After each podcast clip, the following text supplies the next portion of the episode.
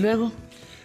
Y cuando ya le dijo así, ¿verdad? Y entonces, ¿verdad? que vamos a la... No, man, ya, tú. ¿Qué pasó? Y entonces cuando va y sí le dice, pero que dan, para no variar, ¿no? Porque luego hay al rato, ¿Por- o sea, por qué? los parecestos, y no andan diciendo que uno a- aprovecha las cosas, pero, ah, te cae, no, no manches, que sí. ¿Así pero sí le me dijo? Y luego, y luego como, además hablaba así, además decía, no, yo me ¿Como tengo que Martita? cantar, cierto, sí, y le decían, y le decían el tiquetí. Tiquetí. ¿El tiquetí? El tiquetí, tiquetí. Ah, o sea, di. Sí, tiquetí. ¿O no? ¿Y se tiquetí. armó Y se horrible? armó, y se armó. Y yo le dije, ¿eh? Sí, a mí no me ay, hables así. Y no hay para tanto chisme, ¿no? No, no, no, a mí no me tratas así, fíjate. Y alégale. ¿Y tú qué, Santiago? No, es que yo les quiero contar que acabaron Día de Muertos, amanecí y dijo mi cuerpo, órale, vamos a disfrazarnos de Rodolfo el Reno. Ya le vi el... Pero es de adolescencia, duele, cállate, duele, pero duele, santo grano. Qué narizón. ¡Qué narizón! ¿Y Entonces ando dolorido, amanecí adolorido. ¿Por qué no, no? Oye, estos sí son brotes de adolescencia. Eso ya no nos pasa a Emilio y a mí. ¿Lo tomaré como un cumplido? Claro. Sí, claro. Muy bien. Claro. Sí. Muy bien. Y ponte ahí pasta de dientes, a ver qué. ¿Cómo se quitan los granitos, eh? Sí, Granotes. con- bueno, con- este es con- un. Con cremas, este. De esos de acné, ¿no? Que venden. Bueno, no sé si todavía vendan. Cuando yo era adolescente, eh, persona. eh, existía el Claracil, creo que ya no existe. Clara, sí. Claracil, que ya no existe. Yo me acuerdo de un producto que se llamaba. ¿O era juguete? El moco de King Kong. Ah, no. No, es gel. ¿Es gel? Sigue existiendo. No, pero era un juguete. Ah, también era un juguete. era un juguete que le- que Ajá. así. Pero también había una. Un gel. Un gel Yo sigo peinándome con un moco de gorila. de gorila. O sea, no es de King Kong. No, es moco de gorila. El, el- el- el moco de King Kong era el juego. Era el juego. Que fue cuando salió la película de King Kong y luego aparece ese juego. Ese, ese El era una- moco de gorila pasta verde. son estos que parecen como gotas. O sea, sus empaques son como unas botellas que parecen gotas. Ah. de diferentes colores, depende del agarre que necesites en el pelo. Entonces te lo Ay, pones y sí parece que- moco. Espeso el gel. Sí, sí, sí. Me acordé de un hombre. que- ¿Qué habrá sido de Peinberg? De Raúl Peinberg. Raúl no se despeinaba ni en el huracán Otis. Bueno, también el, el corredor este, ¿cómo se llama? Raúl también se llamaba. Raúl. Peña Nieto también, ¿no? No, uno que le decían el Raúl, que se peinaba con Wildrot. Pero espérenme. O sea, eso es ya ponerte un nivel para que no te despeinen ni un ventarrón. A ver, lo, lo lo- lo importante es preguntar qué, ta- o sea, qué tanto pelo tienen hoy en día. Porque es. Hay muchos productos de pelo que te pones y que dicen que son muy buenos, que tienen alcohol, que tienen muchísimas cosas y te dejan pelón. Entonces estaría padre platicar de eso porque pues yo ya estoy empezando a tener las entradas Toluca. Ya vi. Oye, no te me había dado cuenta. Sí, Ya vean. tiene, ya tiene salida, Santiago. Ya tienes. Pero no, todavía te cuelga. Bueno, pero no estás como no, Emilio, o sea, todavía bueno, cuelga. Todavía te cuelga. ¿no? Todavía te cuelga, sí, sí, todavía, Todavía te te cuelga. falta. Sí. Pero, ¿qué tan, o sea, qué tantas personas que se, que se llenan de gel, por, por incluyéndome, eh? o sea, no, no estoy diciendo que no, yo también me, me pongo mucho gel, Oigan, los siguen señores teniendo y pelo a los los chavos- 40, 50 años. Se cuidan mucho, ¿verdad? ¿En qué sentido? Pues el pelo. O sea, vanidosos, somos Sí, una generación bueno. vanidosa. No, qué bueno. Pues depende, yo he conocido unas personas que sí no les gusta bañarse en lo Ay, guácala. No, no, no, no, no, Mira, guácala. Este, este era el anuncio de Wildrot, ¿te acuerdas? Ay, sí. El anuncio de Wildrot. Y lo, y lo hacía, pero no me acuerdo de Y su las apellido. gotas eran Raúl. Era un, era un marchista. Uy, no, quién sabe. No A ver, acuerdo, aquí la ¿verdad? gente nos puede ayudar porque luego Raúl, nuestra Raúl. memoria nomás no nos da. A ver qué dice. Raúl. Yo intentaría, pero la verdad no sé ¿Qué ni de qué están hablando. Pues es sí. que era un, era un, este, era como una brillantina que, o sea, Órale. y, y eso decían que se- se- te peinabas así y te decían, no, vienes a la Wildrot, precisamente porque te peinaban así súper relamido, así, así, y usabas el Wildrot, que era eso, era como brillantina, pero además te quedaba tieso. Y entonces, este, pues, Bueno, así arrancamos. con el Con gel. el, pero lo tienes al centro de la nariz. ¿Duele? Mucho. Raúl González. De verdad, me- Raúl González. Raúl Me- González, exacto. muchas gracias. Me duele, me duele mucho. O sea, sí la estoy sufriendo. La verdad, Ponte- porque no soy. ¿qué- ¿Qué se pone un No soy un una grano? persona que- Agüita caliente, ¿no? Para que... Pasta de dientes no, porque te quemas. Se te quema la piel. Újule. No. Lo más recomendable, jabón y agua, jabón y agua, jabón y agua. Calientita, para que empiece como a salir. Eso va a tardar como unas dos semanas. ¿No tienes un evento importante así como para fotos o alguna cosa? No, hasta ahorita no. Ah, bueno. Digo, ponerme guapo para venir a qué tal Fernanda, para Ah, no, no, que me pues ven, ese pero, tú ya naciste así, pues ¿qué le hacemos? pero fuera de eso, nada, No, nada. se va a serio. sentir la Híjole, era desesperante, horrible y tener que ir con un grano a, la escuela. Así. ¿Cuál es el oso más grande que hiciste en la escuela? Uy, no me digas. Fue con un moco de King Kong, fíjate. ¿Neta? Sí. ¿Por qué? Porque lo aventé por la, por la ventana. Pues no fue oso. Y le cayó una mis ¿Ni qué le dijiste? expulsada del. ¿Te Vámonos, expulsaron? papá. Sí, Expulsaron. casa, claro. Una falta de respeto. Que te caiga un mocote De King Kong. de King Kong en la cabezota. A la misma maestra que, que, pues tenía un problema en la pierna y yo le dije pato bailón. Esta camina como pato bailón. Entonces me agarró en curva. No, sí. No, no, no, pues sí. O pues sea, eras traviesa, eras No, traviesa la terrible, terrible, terrible, terrible, terrible. Quienes se acuerdan de mí, terrible. Y al lado de Marta Bedrop, peor. Y de Mariana Tort, peor. ¿Y de las maestras que se acuerdan de ti? Pues se acuerdan con cariño, pero sí hay dos que tres que dicen, híjole, no, sí, que todavía no de nos podemos chava, sacar sí. del psiquiátrico. Sí. Bueno, hubo una Miss Conchita, hija de su pelona. No me sentó en un basurero. Me quité los zapatos y le empecé a dar vuelta al zapato. Es el Oxford, imagínense la escuela. Este, pues, Legionaria, en esos legionaria. momentos tenías que usar no, no, cuello entonces, de, de algodón fijo. No, lo. ¿Cómo se llama la, la cosa que le pones? Lo almidonaban para que se pusiera duro, te El cuello, raspaba. claro. Bueno, empecé a jugar con mi zapato y agarró los zapatos, me quitó el otro, los tiró a la basura y me sentó en la basura. Y ahí pasé la clase. Mis conchita. Eso sí está humillante. No, no, No, no. bueno, es que los terrible. maestros antes eran más drásticos, ahora. Es que ahora no pueden hacer no nada porque brincan los papás. Exacto, ya no les pueden no soplar. toques a mi niño. Yo brincaba solito, ¿eh? ¿En la escuela? Pues digo, pasé varios momentos complicados en la escuela porque Es que te- te- yo le caía mal a todos, incluyendo a las maestras. Mucho Entonces- bullying, ¿no? Sí, entonces a mí me sacaban del salón para hablar de mí entre toda la clase. ¿Qué vamos a hacer con este niño? los- O sea, o sea, tú eras Pepito el de los cuentos. Exacto, yo llegué a ser Pepito. Saquen a Pepito del, tra- del, del salón. ¿Y tú, ¿no? Emilio? No, yo, yo era tranquilo. Yo, yo en la primaria era niño de 10, en la secundaria era niño de 10, en la preparatoria pues no me dio tiempo de más que... Ya, ¿Niño ves, yo ya de trabajaba, no, ya no tanto porque trabajaba y estudiaba en la preparatoria, entonces ya no me dio tiempo. Y, y la, y la universidad igual, pues entre azul y buenas noches. Entonces no, no, no fui ¿Cómo rebelde. fueron ustedes, eh, que nos escuchan? Terribles.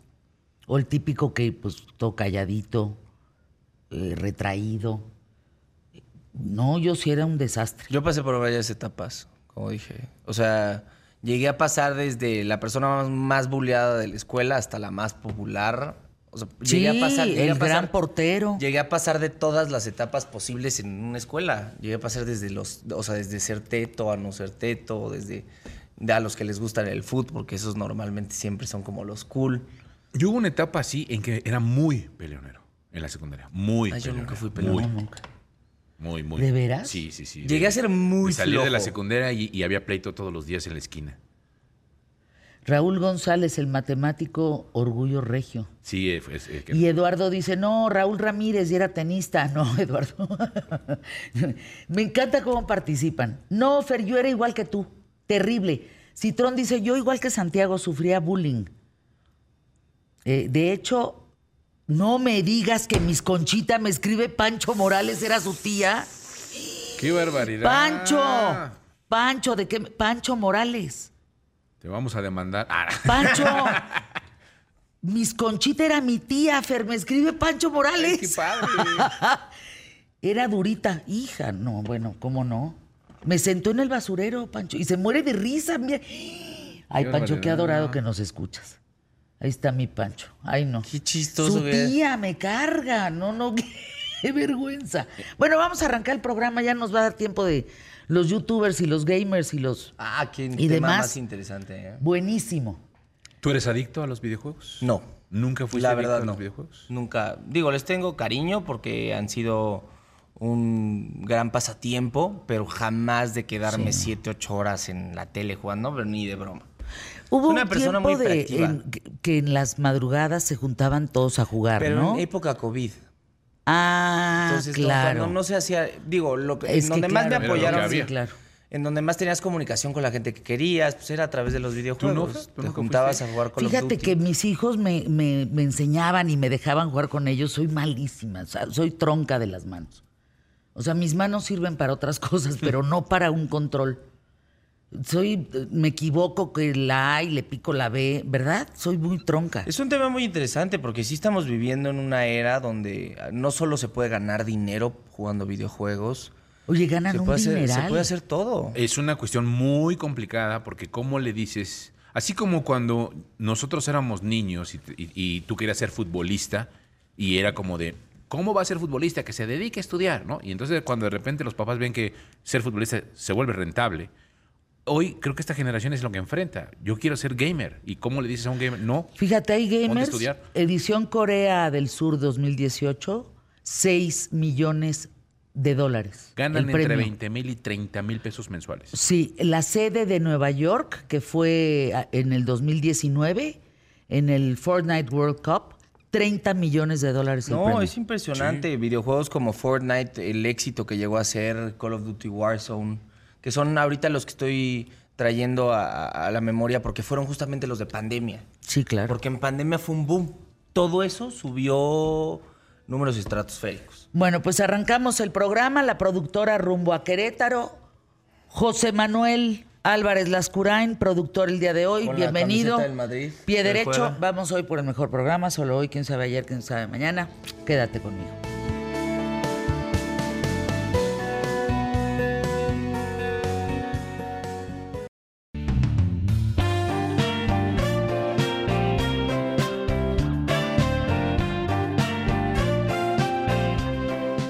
Hace muchos años, Gonzalo Oliveros me dice, justo en este horario, te voy a demostrar a ti y al público que podemos conseguir una cita sexual en menos de tres minutos.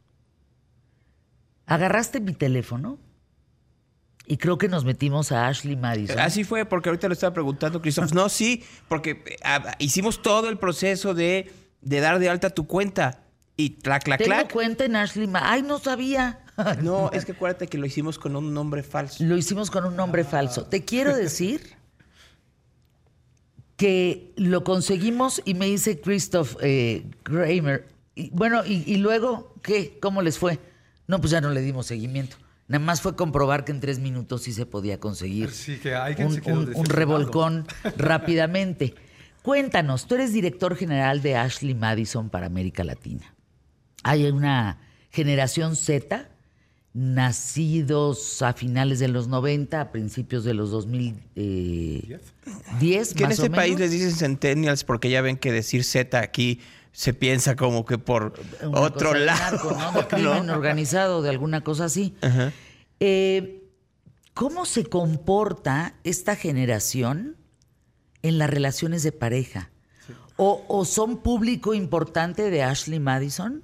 Pues sí que lo son, que eso fue un poco el punto de partida de este informe que acabamos de publicar, porque nos preguntamos para qué acuden a nuestra comunidad, ¿no? Porque en principio, tradicionalmente, históricamente, somos para gente casada, emparejada, buscando una aventura. Entonces, ¿qué están haciendo esos jóvenes que representan el año pasado el 40% de las nuevas inscripciones? En Ándale. México, incluso aquí, el 54% de nuestros nuevos miembros.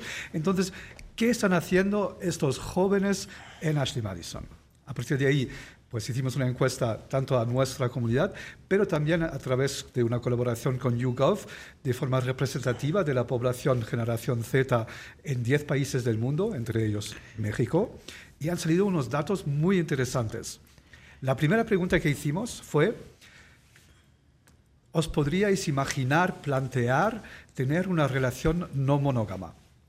Y México salió como el país con el segundo porcentaje más alto a nivel global de los 10 países. El 59% de los jóvenes mexicanos dicen que sí, pues sí me puedo plantear, imaginar y considerar tener una relación no monógama. Seis de cada diez Wow. Seis de cada diez, dicen no una minoría, sino la podríamos mayoría los tener una relación de tres, amor de tres como la canción, o de threesome, más, un foursome, un- ¿Qué tal? Sí. Es mucha gente, de poliamor en pocas palabras. De bueno, poliamor. relación abierta, poliamorosa, ahí hay muchos modelos diferentes, pero algo no monógamo, el 59% de los jóvenes mexicanos.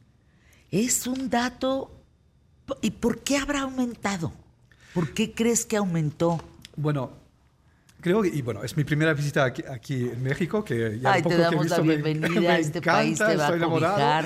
La vas a pasar muy bien aquí. Sí, ya lo estoy pasando y esta noche es la primera noche que salgo. Que ¿De veras? Sí, me- tengo ¿Qué ahí vas un a amigo hacer, que va- voy a ir a un concierto y después un poco de bares, así emblemáticos, pa- parece que aquí de México. Así que Qué bueno, muchas te la vas a ganas, sí. pasar muy bien. Segurísimo. Se va a querer quedar a vivir aquí. Christoph Seguramente. ¿No? Y entonces es cierto que desde fuera, pero también lo he, lo he oído ¿no? de interlocutores ah, que he tenido hasta estos días aquí, que tradicionalmente sí que la sociedad mexicana se ve más bien como conservadora, igual también religi- religiosa, y ahora tenemos con esta generación de jóvenes, ¿no? la primera generación de nativos digitales que tienen acceso a información, porque sí que igual en el pasado, ¿no?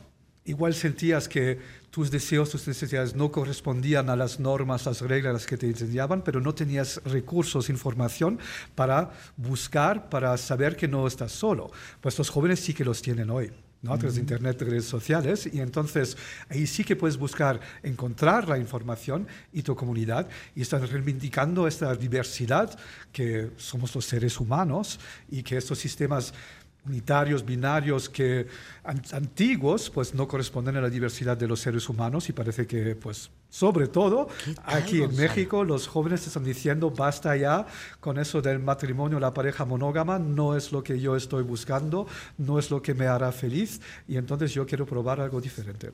Eh, las mujeres tienden a ser más aventuradas sexualmente en Ashley Madison que los hombres. ¿Eso también- también lo arrojó el estudio? Sí, desde luego, ahí también me parece hay un resultado muy interesante y llamativo. Entonces, ahí, porque sí que no muchas veces se habla de las contradicciones dentro de la generación Z, y eh, sí que lo hemos notado también en el informe. Entre los géneros, no lo llamaría tanto una contradicción, sino una diferenciación. Entonces, preguntamos, tanto a hombres que a mujeres, ¿cuál es vuestra motivación, vuestra razón principal para querer ser no monógamo? Lo interesante es que la razón número uno, con el mismo porcentaje, 50% para ambos géneros, fue lo mismo, que es, no me puedo imaginar que una sola persona me pueda satisfacer sexualmente. ¿Qué tal los datos? Tanto hombres que mujeres, porque siempre se dice ¿no? que la mujer es más emocional y, y no tiene sexualidad, pues eso es un mito, un estereotipo de papel de género artificial que no corresponde a la realidad. Tanto hombres que mujeres dicen, razón número uno, una persona sola no me puede satisfa- satisfacer sexualmente. Y después, sin embargo, hay diferencias muy importantes. Razón número dos, para mujeres dicen que tampoco creo que una persona me pueda satisfacer emocionalmente. Es que ya ni se imaginan querer amar solamente a una persona, pero amar a más de una persona a la vez. ¿Cuántas de esas mujeres están casadas? Bueno, dado que son los jóvenes que hemos preguntado, la inmensa mayoría de ellos no. He, he mirado en, en concreto aquí en México, he visto que la edad promedia del primer casamiento para hombres es de 33 años, para mujeres de 31 años, así que se puede decir que la inmensa mayoría de ellos no están, o de ellas, no están casadas. Es que recuerdo la vez pasada que platiqué con Christoph Kramer que el porcentaje de mujeres casadas en México que están en Ashley Madison es grande. Eso fue resultado del estudio anterior. Sí, tenemos uh, ahí una de las relaciones hombres-mujeres más con más mujeres que hombres aquí en México, que y- Sí, me acuerdo de sí, duplica, duplica el uh, promedio internacional aquí en México. ¿Qué tal? Eso es en cuanto al género femenino. ¿Qué pasa con los, con los hombres? O sea, eh, Entonces- también ellos están buscando cómo satisfacer no solo la parte sexual, sino también emocional. Entonces, bueno, termino rápidamente con la razón número tres de las mujeres, porque la tercera razón es que dicen, ni me imagino ser feliz y monógama a la vez. Así que lo tienen muy bien claro que son no monógamas, ese es su estilo de vida y, y así es. Mientras que si miramos los hombres, razón número dos para los hombres es, estoy probando las aguas a ver si es que Ay, no soy monógamo o es que no me satisface mi pareja principal. Razón número tres, estoy bastante satisfecho con mi pareja principal, pero siempre hay espacio para más. Así que parece que los hombres están más bien tonteando y tanteando cuando las mujeres lo tienen bien claras. Sí, yo quiero más de dos. Yo quiero más de dos. Más, de, uno. más Exacto, de uno. más de uno. Y Emocional dato- y sexualmente hablando. Ambas cosas. Y el dato quizá aún más llamativo todavía es que el 18% de ellas, dos de cada cinco mujeres de las jóvenes, dicen, yo siempre he sido no monógama. Es así. Basta. Ah, Comparado con tan solo el 5% de los hombres. Así que las mujeres no monógamas que dicen ya no, que reivindican, son orgullosas, lo viven abiertamente, triplican a los hombres. Christoph, regresa al programa, por favor. ¿Cuándo te vuelves a, a tu país? Ya el domingo, todavía tengo también tiempo para hacer algunas visitas turísticas que tengo muchas ganas de Ve al Bazar cosas. del Sábado en San Ángel. ¿Dónde? Es Pero- precioso. Bazar del Sábado en. San Ángel. Te va a encantar. Segurísimo. Te va a volar la cabeza. Es precioso. Así es. Y comes por ahí un caldito de camarón. Comes muy rico. Gracias, Christoph Kramer, por estar con nosotros. Gracias por tenerme. Eh, ¿Dónde podemos consultar este estudio? Um, lo más fácil es acudir a ashleymadison.com. Y también inscribirse en una de esas se llevar una sorpresa. Oigan, es- es- que- que- los datos son brutales, ¿no? Pero te dejan ver cómo esta sociedad es muy distinta a la que reflejan medios y políticos. Claro. Sí. Anuncios QTF.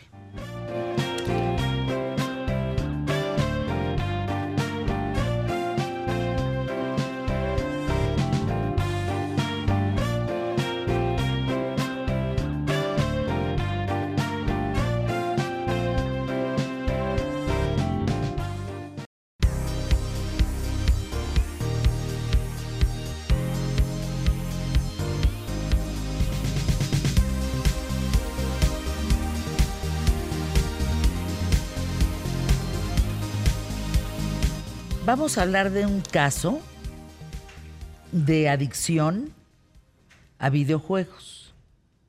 Tú eres María, así te vamos a decir, sin el apellido. Buenísimo. María.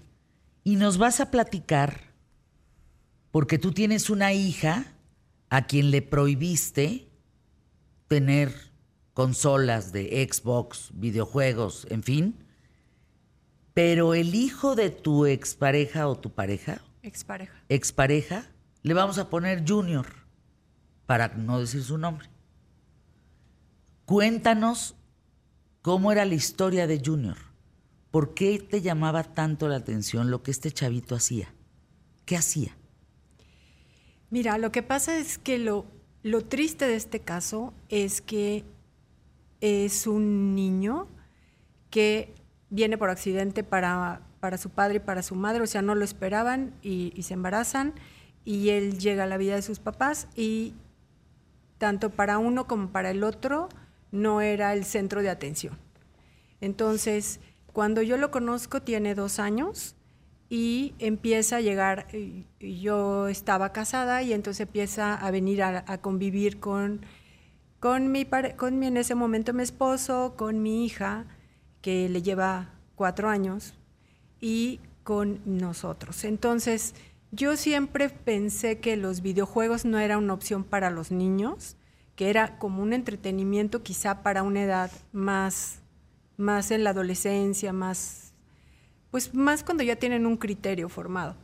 Y yo no le di acceso a mi hija a ningún tipo de videojuego. Siempre que fue, quiero esto, quiero este juego, quiero la consola, quiero lo que sea, siempre le di opciones de otras cosas, viajes, paseos, en fin. Pero cuando llega Junior a, a vivir con nosotros, em- es cuando yo entro en contacto con esta obsesión por los juegos, esta necesidad de los juegos, porque ¿qué es lo que pasa? Que tanto su madre como su padre, todo lo que fuera te regalo, te entretengo, ocúpate, era un juego nuevo.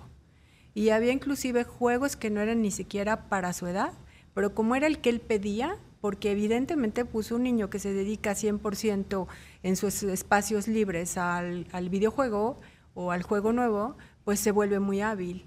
Y entonces tú hablabas con él a los cuatro años y era un experto en... ¿Cuatro co- años? Cuatro años. ¿Cómo? Cuatro años era un experto en cómo lo atrapo, cómo lo mato, qué armas saco, porque te decía, te digo, eran juegos inclusive violentos. Y entonces era un amor y una pasión por ser el, el guerrillero y por ser el, el- el matón y por este es que en los juegos hay una infinidad de historias, pero todas son violentas, en todas involucra armas, o involucra sangre, o involucra tortura. Entonces, así fue creciendo y cada vez que yo conviví con él, porque me divorcié, eh, conviví con él hasta su adolescencia. Pero ya para la adolescencia, pues ya tenía trastornos eh, de, de atención, de, para relacionarse, era violento, eh, te decía cosas que, por ejemplo, un día comiendo en la mesa, imagínate, te digo cuatro años, y nos dice a, a mi hija, a- en el que era entonces mi pareja, y a mí, ¿saben qué? Un día los voy a matar. Así nos dijo a los cuatro años. Entonces, yo hacía mucho énfasis en esto, eso no es para los niños, eh, oye, ¿qué está viendo? Aquí no que no juegue, porque obviamente mi hija decía, ¿por qué él sí lo dejas jugar y a mí no? Entonces, pero conforme ella fue viendo las reacciones y las actitudes, entendió, ¿no? Afortunadamente eso fue algo que ya no, que Un- ya no me pidió. Un niño de cuatro años, Sandra Schaffer, directora del Centro Psicoaprende y Fundación Neurociencias para el Desarrollo Integral del Individuo. ¿Un niño de cuatro años tiene conciencia de qué es matar? No. Y no debería de estar involucrado en este tipo de juegos. El problema es que se ha vuelto, y no de cuatro, hasta de dos y tres. No. Los ves, ¿Pero los, cómo van a jugar de dos, tres los años? ves con el iPad, es decir, los ves con el iPad y los teléfonos de los papás todo el tiempo, porque es una forma, como dice María, de entretenimiento. Es, te tengo tranquilo con esto y manejan el equipo de una forma que te Bueno, eso, impresionarías. eso yo me acuerdo que no, no podía yo conectar una videocasetera. Mi hijo de 3, 4 años, sí me acuerdo perfecto, dijo, hacer. esto va aquí, esto va acá y se prende así. Dije, órale, órale, ¿qué, qué manual trae? ¿Qué, es, qué- sí. qué manual, no? ¿Qué manual? Y muchas veces ¿Qué no manual? tienen control, es decir, no tienen control de lo que están viendo y los papás no tienen control sobre lo que están viendo los niños, que eso es un problema. ¿No? Es decir, Pero, no se a dan ver, cuenta Sandra. del tipo de videojuegos que están trabajando o en las redes sociales, ¿no? Ahora yo tengo un pacientito de veras de, creo que tiene siete años, que ya es el like, es que yo le tengo que poner like a todo. Ya me llegó esto, el like, y no tiene idea de lo que está haciendo ni el impacto que esto puede tener posteriormente, ¿no? Es que no hay estudios, Sandra. El problema de las redes es que llevan 10, 12 años. No hay estudios sobre el impacto de las redes. No hay estudios todavía serios, digamos, sobre el impacto de los teléfonos. Pero aquí me quiero regresar un poco a que no es una culpa de los chavos, no es culpa de los chavos. No. ¿Qué onda con el papá y con la mamá? Así es. Por eso se ha trabajado mucho el tener una intervención y una orientación con los padres, ¿no? De ir a las escuelas también y fomentar mucho el qué es, cuáles son las necesidades de estos niños en estas edades y qué podemos hacer, porque no los podemos sacar de que no los usen, porque es parte ahorita de, pues, de lo que viven, ¿no? Pero qué tipo de juegos, cuánto tiempo, para que no lleguen a situaciones en la adolescencia de lo que estamos viviendo, que ahorita María te va a dar también estadísticas de lo que estamos viviendo, porque se vuelve un problema de salud mental y emocional. Es decir, son chavos que compulsivamente no pueden dejar las redes es- o, o los juegos, están todo el tiempo en eso. Es lo primero que hacen cuando abren el ojo y cuando se van a dormir. y se están presentando problemas de sueño, problemas de ansiedad, problemas de depresión, problemas de, de concentración. Y de hecho en muchos países ya hay centros, como los centros de adicciones de droga, de marihuana y de los... Para de los esto. aparatos Ya, y sí, para redes. Exacto. Sí, de hecho hay lugares, por ejemplo, en Estados Unidos, ciertos estados, en donde ya los dispositivos inteligentes salen de mano de los niños Se están prohibiendo, sí. y ya se están prohibiendo. Eh, se usan quizá para materiales didácticos, digamos, dentro de la escuela, pero ya en las tardes ya no hay manera de tenerlos. O los tienen de tal hora a tal hora y, santo remedio. Creo que no sabemos hasta dónde, María, no sabemos hasta dónde puede llegar esto a influir. Lo que sí creo es que, y, lo planteo a ver si esto es cierto, yo veo niños y los que tengo y adolescentes como los tengo, que sí entienden que ese es un juego y que no es parte de la vida cotidiana, que no pensarían en matar, ¿no? Que no pensarían, quizá porque agarraron los videojuegos a la edad que debieron de agarrarlo. Eh, mi- mis hijos no tuvieron en ese sentido redes y todo esto hasta después de los 13, 14 años y eso muy Limitado. sí, porque pues la vida no está ahí, la vida está entre nosotros. Así es. No puedes estar tan cerca del que está lejos y tan lejos del que está cerca, ¿no? Pero tú tienes estadísticas. Antes de irnos a, a pausa, María, ¿qué, qué sabes de este tema? Mira, yo te, me gustaría nada más para cerrar ese punto, es que la diferencia es la orientación, que el padre esté ahí con ellos, porque puede haber juegos que son muy interesantes o que inclusive te pueden ayudar a aprender alguna habilidad o a desarrollar algún talento.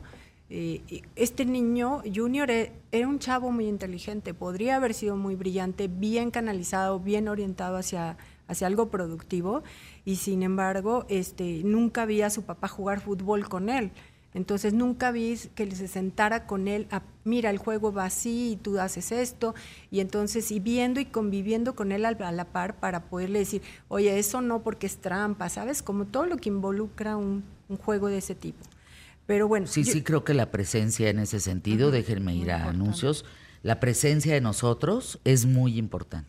tal cual. Yo creo que en el caso de, lo, de, de, eh, específicamente mis hijos, por tenerme encima de ellos, ¿qué estás jugando? A ver, cuéntame, ¿cómo se juega ese? A ver, ¿qué- ¿dónde le aprietas?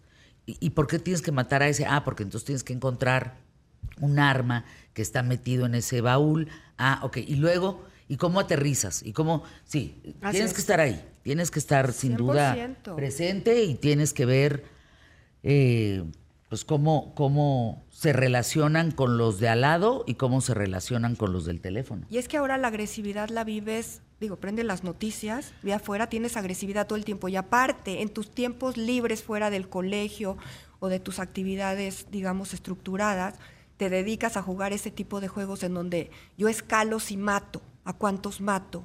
Y entre más agresión y más sangre veo, hay niños que te sorprendería, pero la gozan. A ver, vamos a anuncios QTF y seguimos con el tema aquí en ¿Qué tal, Fernanda?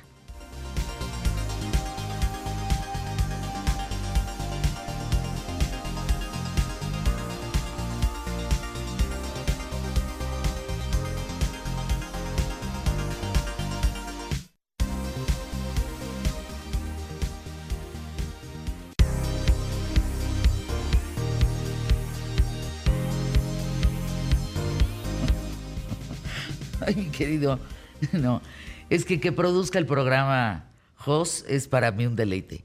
Es que me habla al, al, al chicharo y me dice, vamos por una sonrisa, que este es el cuarto bloque, vamos, vamos. O sea, pues no, uno no puede entrar jetón, Claro. básicamente. A ver, seguimos con el tema. A ver, María, tú traes estadísticas de redes sociales Sí. interesantes, cuéntame. Sí, yo, yo, yo las quiero compartir porque a lo mejor no todo el mundo tiene noción de lo que pasa. Fíjate, somos 94 millones de usuarios en, la- de, eh, En México. En las redes sociales, en México, sí. Eso quiere decir que el 78% de la población está en, en alguna red o en varias, ¿no? Eh, a partir de los 18 años o más es la mayoría los que estamos. Eh, el tiempo promedio que la gente invierte al día, por día, son 3 horas 21, es mu- que es muchísimo, ¿no? Eh, y en redes, las redes eh, promedio son 7.8 redes, que son las que ya Las que todos todos conocemos. conocemos. Y fíjate esto que a mí me sorprendió porque las mujeres ent- eh, entramos más que los hombres. Yo también lo Somos el creo. 52.7 contra el 47.3. Yo también lo creo. Fíjense que yo he visto más a mujeres adultas que a jóvenes en el tema de los dispositivos. Qué dolor de cabeza es estar con estas mujeres. Sí. No, no, no, no. Yo en las comidas digo No los celulares al centro y, y platicamos, porque si no, ¿para qué venimos? ¿Para qué nos reunimos? Los ves en un restaurante como los ves a la gente. No, Todos pero además déjame enseñarte el video de mi No nieta, déjame enseñarte el video de no sé qué. deja- Ay, no. No, No, no, no hay contacto. Cuéntame, sí, exacto. Sí, cuéntame tú cómo estás. Así es. O sea, ¿qué estás viendo? ¿Cómo te sientes? ¿Cómo va tu matrimonio? ¿Cómo? No, es, es desesperante ¿eh? el tema de muchas mujeres en, eh, con el teléfono. Híjole, qué horror. Y luego la típica tía que te reenvía todito lo que encuentra en su camino, te lo reenvía, sea fake news, no fake Exacto, news. exacto. O sea, no, no, es una... lo- Yo sí veo más grave las señoras, Sí. ¿eh? Sandra, tú que eres la experta. Sí. Sé que hay jóvenes que no le están pasando bien, niños que tienen adicciones muy serias, pero caray, volten a ver a veces a los papás y están peor. Exacto, bueno, como tú dices, somos el ejemplo, ¿no? Si, si nosotros damos ese ejemplo, ¿qué esperamos de nuestros hijos? Es decir, si cuando estás con tus hijos, espérame, espérame, porque tengo que contestar esto, y no les das su tiempo, y no hay tiempo para que se comuniquen, para que expresen lo que les pasa, sus emociones, etcétera, y luego se quejan que por qué tienen tantas broncas emocionales o de adaptación o de sociabilización, cuando todo esto se ha parado. Híjole, pandemia no ayudó en nada también, La pandemia lo detonó, de hecho. claro. Porque no era el problema tan grave, pero al estar en, en encierro y con la ansiedad de no poder hacer tus cosas cotidianas, pues te enfocaste en qué subo, qué bajo, qué veo, eh, por eso creció. Entonces, ¿Qué mira, más datos tienes, María? por ejemplo, el 90, la red ganadora es Facebook, porque el 92.9 Tienen está Facebook. en Facebook. Sí. Luego sigue WhatsApp, el 92.2. Y además es que usamos varias, no nada más una, ¿no? Eh, luego sigue el Messenger con el 80%, Instagram el 79%. Y un caso que va a ser inclusive de estudio va a ser TikTok, porque va creciendo exponencialmente. O sea, de 2022 a 2023 creció el, el- casi el 20%. Y fíjate, si le buscas en estas redes, encuentras información muy valiosa. Así es. Pero también una cantidad de basura que dices, no, no, no, no, no, bueno, bueno, bueno. También depende de lo que busques, es lo que te sale. Exacto. Entonces, sí hay una cantidad de cosas que vale mucho la pena en redes, pero hay que esculcarle. Y además, ¿sabes qué es impresionante? Por ejemplo, tenía un paciente y me decía, es que solo me metí una vez a preguntar de, una, si- de situaciones sexuales y te empiezan a bombardear. Te empiezan a llegar ya diferentes los chavos consultan lugares, mucho de diferentes lugares ya situaciones relacionadas, entonces ya no paras. Estás todo el tiempo ya metido en, digamos, en ese tema, por decir ese, ¿no? Y así hay muchísimo, ¿no? Si tú te metes a ¿Qué cualquier otros cosa- pacientes tienes? ¿Mandé? ¿Qué otros casos de no, pacientes tenemos tienes? casos muy fuertes de niños que tienen problemas de insomnio desde chiquitos, pesadillas, problemas de ansiedad altísimo, altísimo, niños con problemas de ansiedad y depresión, porque es un círculo. ¿Qué te causa la ansiedad? El no poder ver todo, el, el- el no ver todo. ¿Qué, qué te causa la ansiedad desde tu perspectiva como, como neurociencia? Sí, mira, lo que pasa es que empiezas a querer crear algo y recibir algo, ¿no? De hecho, aquí tienen mucho que ver también los neurotransmisores. ¿Qué te crea el, el meterte en estos videojuegos o cosas as- o redes y eso? La dopamina, la serotonina, ¿no? Te causan eh, sensaciones ¿Segregas? placenteras, ajá. Por eso te atrapan tanto. De, es- de hecho, los juegos están hechos para crearte el, el tener más de estos neurotransmisores y por eso te atrapan y no puedes dejarlo. O sea, es lo que segregas cuando haces ejercicio. También, algunas Es- veces. Es una recompensa inmediata. Entonces tú te metes porque quieres ver si ya te vieron, quieres ver si ya alguien quiere que sea su amigo, quieres ver si le gustó. ¿Qué está haciendo el otro? que es- y, pero también que te vean a ti, ¿no? Y entonces eso trae por un lado. ok, me emociono porque me tengo, quería 20 likes y tengo 30. Pero después, ¿qué tal el que me deprimo? Porque entonces nadie me vio y nadie me dio like. Y, y porque yo y se empe- empieza la comparación con el otro, qué tiene el otro, qué hizo el otro. Entonces yo estoy mal porque yo no tengo eso, ¿qué está pasando? ¿no? Eso es lo que todo eso produce ansiedad. Eso, fíjense que yo trabajando en medios de- después de tantos años, también es algo que te provoca la televisión. O sea, esos holes de los famosos, de los guapos, de las guapas, de los perfectos, de los que... eh, y luego ves las vidas catastróficas que tienen y la desestabilización que causan en su entorno, porque resulta que no son esos los que salen en la tele, son otros, ¿no? Lo mismo pasa a las redes. Lo mismo, las redes son como este parapeto en donde yo puedo ser eh, perfecto, tener una gran fotografía, ser, pero esa no es mi realidad. No, y hay chavos que entran hasta en ataques de pánico. ¿Cómo? Sí, porque pues el, el amiguito ya no, lo, no le hace caso, como dicen, no me pela porque ya está acá, porque mis amigos están haciendo esto y sus papás les permiten esto y aquello y a mí no. Y, y entran en, han, han tenido situaciones tremendas. Nosotros tenemos chavos en tratamiento emocional y de neurofeedback y todo para tratar de estabilizarlos y que vuelvan un poquito otra vez a su realidad y estar más estables emocionalmente y mentalmente, porque te afecta en tu salud mental y en tu salud emocional, en las dos. ¿Se acuerdan de Naranja Mecánica? Cómo este chavo, para curarlo, le ponían unos palillos en los ojos para ver imágenes brutales y que él se serenara. Exacto. Es que, y el problema aquí es que tú admitas que tienes ese problema o que los papás se den cuenta que lo hay y busquen ayuda. Porque entre más lo dejes pasar, se vuelve más grave la situación. Porque hay, hay papás que me dicen, no, pero él se va a dormir a las 8 y ya. Y el celular lo dejó en la mesa. No, No, pero, Y sí, entras no. a las 3 de la mañana y está el chavito abajito de la cama con el celular y el iPad y, y todo eso, y ya no duermen. Y es lo primero que Yo hacen al que abrir el ojo. Yo creo que debemos de cuestionarlos. Por lo que a mí me funcionó es decir, a ver, estás viendo una narcoserie, ajá, y luego, o sea, está interesante, cómo la vas viendo. Un día mi hija, de veras de las cosas más impresionantes, me dijo, ma, me cuestionaste por qué estaba viendo la narcoserie y me sorprendí por llorar cuando mataron a Pablo Escobar. ¿Sabes que La dejé de ver y me fui a ver Friends. Exacto. Y entonces ahora vemos eso. Vemos Grace and Frankie, vemos Friends, porque hay cosas muy padres que ver. Claro, claro. Pero sí, llorar porque mataron al, al, al narco. No. bueno, no, imposible. Es que se vuelve como el síndrome de Estocolmo, ¿no? Cuando te secuestran. Se vuelven tus cuates. Son parte ya de ti. Si tú te fijas mucho, hay gente que la secuestran y, y llega un momento en donde quieren al secuestrador. Sí, ese es el síndrome de Estocolmo. Eso es lo que pasa también con, esta, con estos videojuegos y todo. Tendríamos que estar un poco más atentos, ¿no? Exacto. Hay gente que nos escucha que tiene niños chiquitos o tiene nietos, pues tenemos que estar más atentos. Sí, viendo por favor, cuántas que estén horas, ¿no? ¿Cuántas sí. horas están metidos en esto? ¿Qué ven?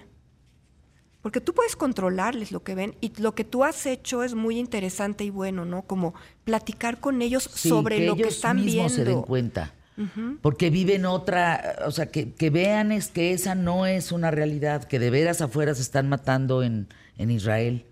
O sea, no está chistoso. No está chistoso. No, no está nada. chistoso. No está chistoso. En fin, vamos a anuncios QTF. Tus datos, eh, Sandra Schaffer, por favor. Sí, es bueno. Psicoaprende pueden llamar al 55 55 89 27 31 o 55 89 cin- noven- no, ¿cuál es? 50. Ay, ya dio el de su casa. Sí. A ver, no, es 55 55 89 27 31 y 52 94 52 20. Gracias. ¿A dónde pueden ya- llamar? Yo un día di el de mi casa. ¿Sí? De dar de aquí el del programa. Vamos a anuncios QTF, regresamos, mucho más que compartir. Quédate conmigo. Y mm, hay que ver nada más cómo- nos estamos relacionando con estos aparatitos, nada más para qué los usamos. ¿Son herramientas o es un arma? Son dos cosas distintas, ¿eh? Herramientas para crecer, arma para destruirte. Alégale. Volvemos.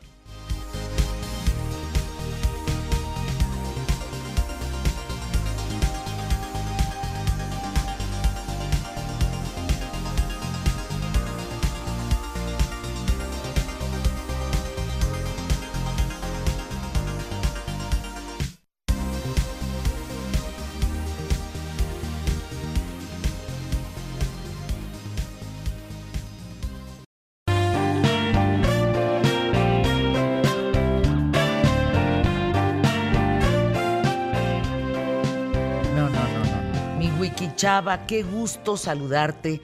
Gracias por el mensaje que me mandaron de Bellas Artes, dices, ¿verdad? Sí, sí, sí, sí. que Qué precioso escuchan. lugar. ¿Nos Increíble, escuchan en sí, serio? claro. Ay, qué gusto. No, y cuando les conté que trabajaba contigo, que soy colaborador, me dijeron, por favor, Fernanda tiene que venir, tenemos muchas exposiciones, cuando quiera hacer un recorrido y mira. Ay, qué bueno, sí, llévame. Sí, vamos. Llévame, Nos vamos llévame. todos juntos y ya.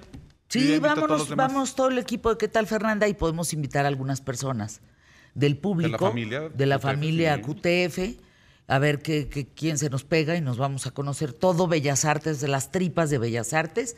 ¿Y qué creen? Comemos algo ahí en la cafetería, que está Ay, está increíble, sí. ¿Verdad? Sí, sí, sí. Va. A todos los que trabajan en Bellas Artes les mando un abrazo. Oigan, y qué buen gusto tienen de escuchar ¿Qué tal, Fernanda? Público más inteligente en la radio. Claro, Más- y, y- claro. muy sensible al arte. Exacto, además. Bueno, Oye, pues vamos a redondear la información porque cuando creyeron que ya se libraron de que estábamos platicando la adicción a los videojuegos y las Ajá, redes sociales, y no. déjenme decirles que esa adicción es lo menos, porque hay otros problemas que enfrentamos alrededor de las redes sociales y del consumo de contenidos a través de internet. Que mira, a mí no me gusta tampoco como que sacar el agua bendita y, y- y exorcizar y No, decir no, que no, no, tienes que ser responsable. hay que ser responsable, hay cosas positivas. A mí me gusta, por ejemplo, eh, todos mis sobrinitos o los más chiquitos, yo los veo que no, no, no toman refresco, por ejemplo. Ajá. Ya de chiquitos. Y, y ella es decisión propia. Y me dicen, es que ellos han visto en internet eh, lo- los problemas asociados al consumo excesivo de azúcar. Entonces ellos mismos ya dicen, este, y no sé si también, eh, digo al público, por favor, que me diga qué, qué cosas también positivas alcanzan a ver. Este, tengo, tengo un sobrino que también le encantan las verduras y le gusta comer todo este tipo de comida saludable y todo porque lo ve en internet. Y eso es algo que yo celebro este, bastante. Sin embargo, vienen otros problemas, Fernanda, que no necesariamente la adicción. Y tú ya lo dabas en el avance. No, no. Está el ruido digital, está la tecnointerferencia, ¿Qué está es el FOMO. eso? Vamos a, des- vamos a A ver, desmenuzarle aquí, agárrese la peluca. ¿Qué? ¿Tecno? ¿Qué? Tecnointerferencia. Ah. Les digo que aquí se aprende muchísimo. Es que Ajá. a mí sí me, digo, yo sé que el nombre suena, le buscan nombres marqueteros a todos estos problemas, Sí. pero es bueno ponerle nombre a los problemas. Y tecnointerferencia no es otra cosa cuando la tecnología interfiere en las actividades sociales que realizamos. Lo que tú comentabas de que cuando están en el restaurante o en la comida, eh, digo eso porque lo vemos alrededor, pero estamos en la casa, estamos en la hora de la comida y de pronto cada quien está en el teléfono o hay algo peor, y ustedes no me dejarán mentir, cuando estás platicando con alguien y de pronto, o sea, está con el teléfono, pero está es- y, y tiene las 20 llamadas y dices aquí, oye, pero es que, este, pues qué. Sí, como tú dices, las, las, las que luego o te quieren estar enseñando los videos Ay, y no, todo no, eso. qué desesperación. Porque, mira, un video de 20 segundos, 30, está bien, pero te ponen videos de 5 minutos. No, ya pásale. O sea, quiero Y platicar aquí, contigo. aquí, va- aquí es donde sale en el, en el Sí. escenario. Y tú así como que, ay, Está canijo. Sí, sí, sí. Quiero Esa platicar contigo, quiero saber cómo estás. Si no, ¿para qué nos vemos? Exacto. Bueno, esa es la tecnointerferencia, pero ojo, Ah. luego ocurre, digo, también están porque los pequeños tienen los dispositivos, pero también cuando los adultos los tienen. Entonces estás en la mesa y este o estás también en una plática o estás en las vacaciones y la tecnología empieza a interferir en las actividades sociales. Ya de pronto, Fernanda, ni disfrutan la playa, ni disfrutan de la alberca, ni disfrutan de los diferentes escenarios donde estén en compañía con la familia porque pues O están lo en el ven a través del celular. Ah, sí. No les conté de un señor en una obra de teatro que por qué no grabó toda la obra de teatro. Dije de ser papá de uno de los actores. Qué mentada de madre. Los, este, en los conciertos, que están todos con el teléfono nada más grabando. De hecho, en una... Los que hacen eh, historias en vivo. Que hacen el en vivo en su Ay, Instagram, ajá. en los conciertos. Y los derechos. Y ¿Por qué no Oye, pagan van boleto? en tableta todavía. Van en tableta. Sí, la tableta están grabando. Bueno, Digo, si es una Taylor Swift que te cuesta 60 mil pesos el boleto, pues sí, gracias por compartirme una rola. Pero todo el concierto yo, no. yo fui al concierto de Muse y dijeron, pusieron un, como en los cines que te decían, no saque su celular y todo eso, les decían, queremos conectar con el público, pero cuando están levantando su teléfono no lo podemos hacer. Les pedimos, por favor, que no saquen su teléfono. Yo lo hago, El ¿sabes? 90% no lo Claro. ¿No lo hizo? No, o sea, no sacó el teléfono, pues. Lo, lo- Ah, lo- no- yo en las conferencias cuando llego empiezan las señoras y los señores. No, no, no, no, a ver. Yo estoy arriba en este escenario, pero me bajo contigo. No necesitamos el teléfono. No necesitas grabarme. No, espérate. Y hasta ahí. Bueno, ese es uno de, los problemas que están asociados al contenido de, de este, al consumo de contenido. Otro de ellos, que era un poco el que estábamos aquí platicando, era el del ruido digital. Hay un ruido digital que es para las cámaras fotográficas, no, no me estoy refiriendo a ese, es un ruido digital de la comunicación.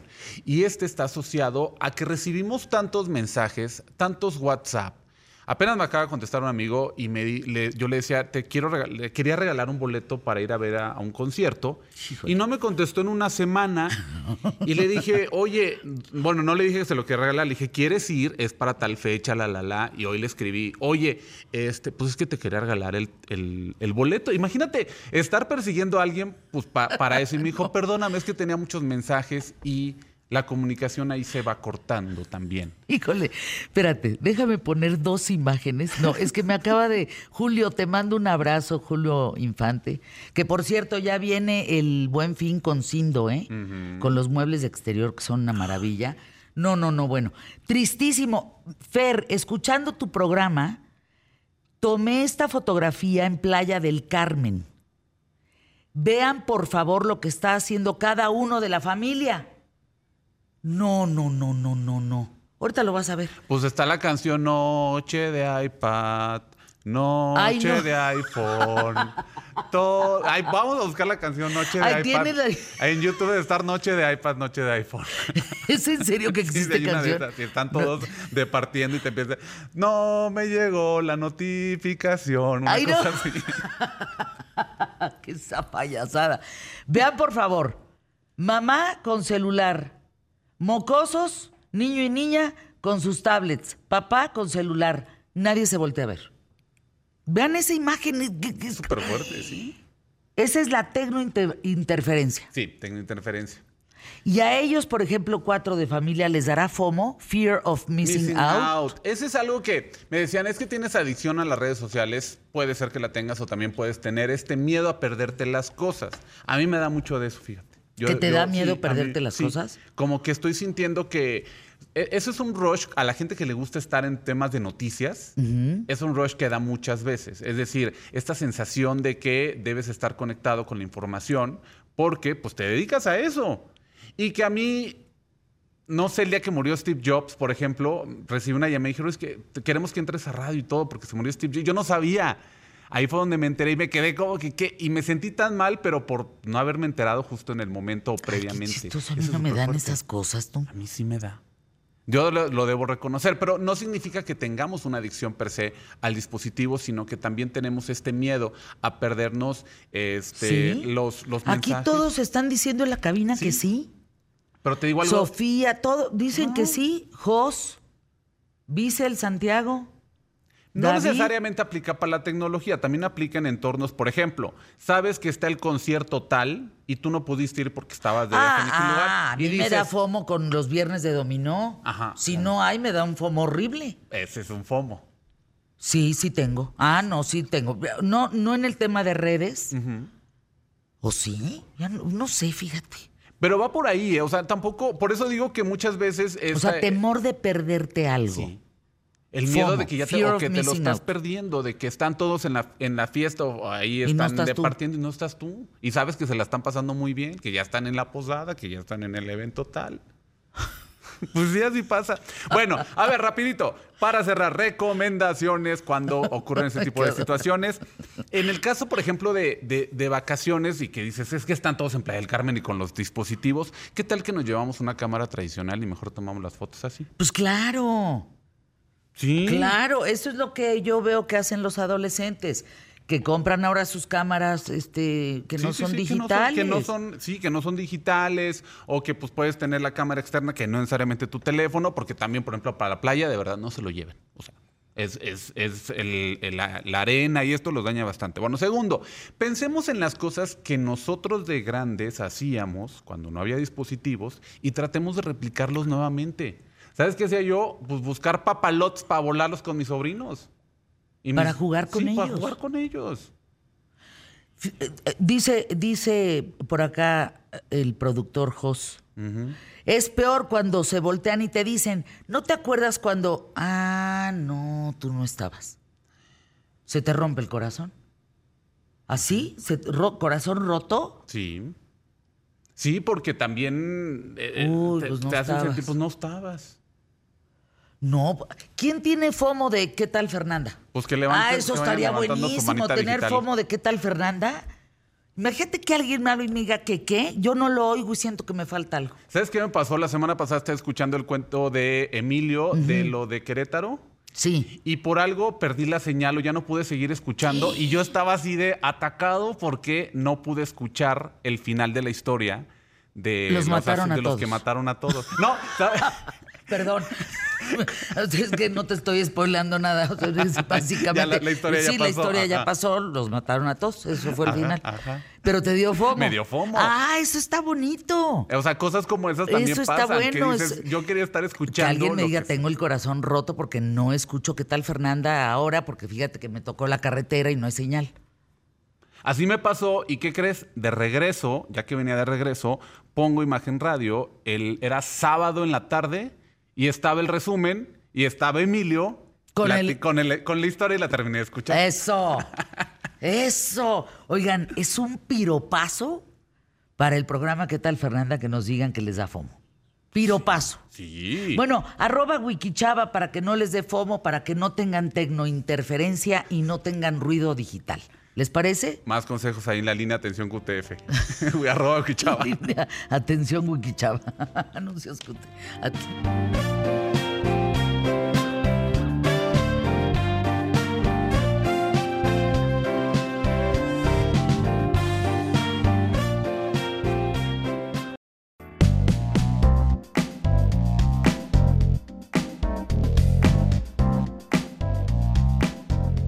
¿Cómo va el programa, Emilio? Muy bien, gracias a las personas que siempre nos contactan, que nos escriben y por supuesto mandándoles saludos. Eh, un saludo especial, muy cariñoso a Mónica Reinaga que nos está acompañando el día de hoy. Se la mandamos. Javier Oviedo también. Dice Raúl Ramírez, el tenista que anunciaba a Wildrot, nos dice. Por ahí también nos dicen, era Raúl González. Total, eh, el apellido nos está, nos está fallando. Y nada más un aviso rapidísimo eh, también. eh, fíjate que va a haber una obra de teatro, si quieren, este, les damos los datos por, por Twitter o, o- o por, este, por X. Por el mío, sí. O por el tuyo, de una obra de teatro que todo lo que se reúnan en esta obra de teatro se va a ir para los damnificados Acapulco. de Acapulco. Ay, están colaborando. Qué bien. Es el día de. Es en el Teatro Rafael Solana, en el Centro Veracruzano de Cultura de Avenida Miguel Hidalgo. Eh, Miguel Ángel de Quevedo, perdón, 687 aquí en Coyoacán. La obra se llama El Cojo de Inishman. Y es, y es el. Es hoy, hoy a las 8.30 de la noche. Ah, qué bien. Santiago Bissell, de tres en tres. Muchas gracias por presentarme nuevamente. Como siempre, empiezo esta sección con, con mucho agradecimiento por la oportunidad de estar aquí sentado. Entonces, ¿les parece si empezamos con el pie derecho? Hoy Sí. tengo tiempo, entonces chance me aventó la entrada.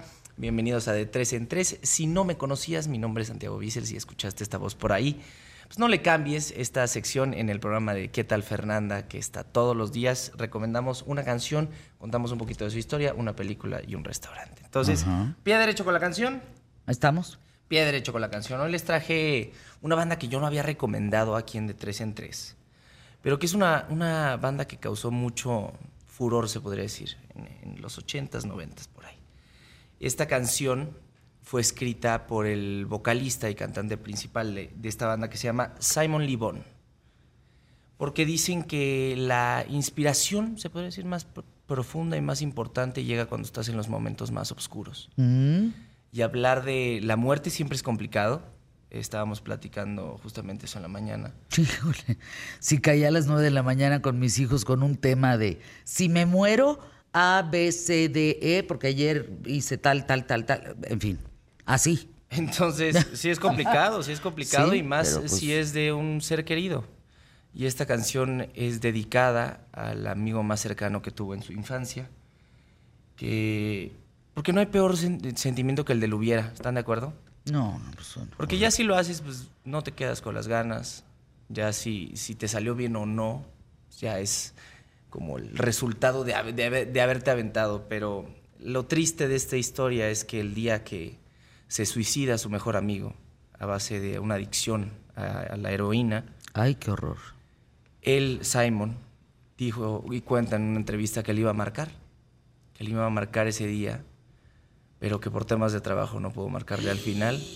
Y dice que él hubiera creído que si él hubiera recibido la llamada, no se hubiera suicidado.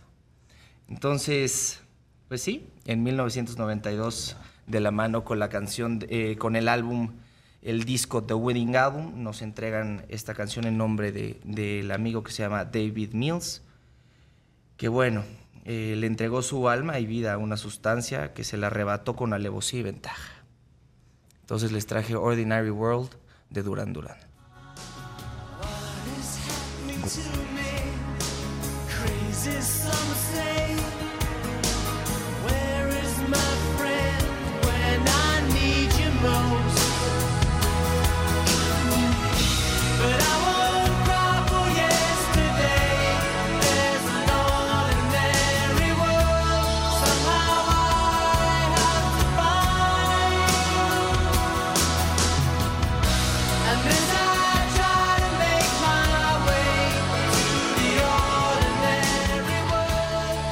canción habla de la resiliencia, justo lo que estábamos eh, platicando con Gaby, que, platica en su libro Exhala, que hemos estado hablando tanto de él, porque ayer fue justamente presentación, La presentación, qué joya. felicidades por presentar el libro, pero habla de esta resiliencia que necesitas después de perder a alguien tan querido y cómo te levantas de semejante golpe. Entonces es una canción muy profunda, canción completa, la van a poder ir a escuchar, si no es que ya la conocen perfectamente, porque en esta, en esta sección nos gustan mucho los oldies y las canciones viejitas, pero la pueden ir a escuchar completa en de 3 en 3, playlist que pueden ir a seguir en Spotify.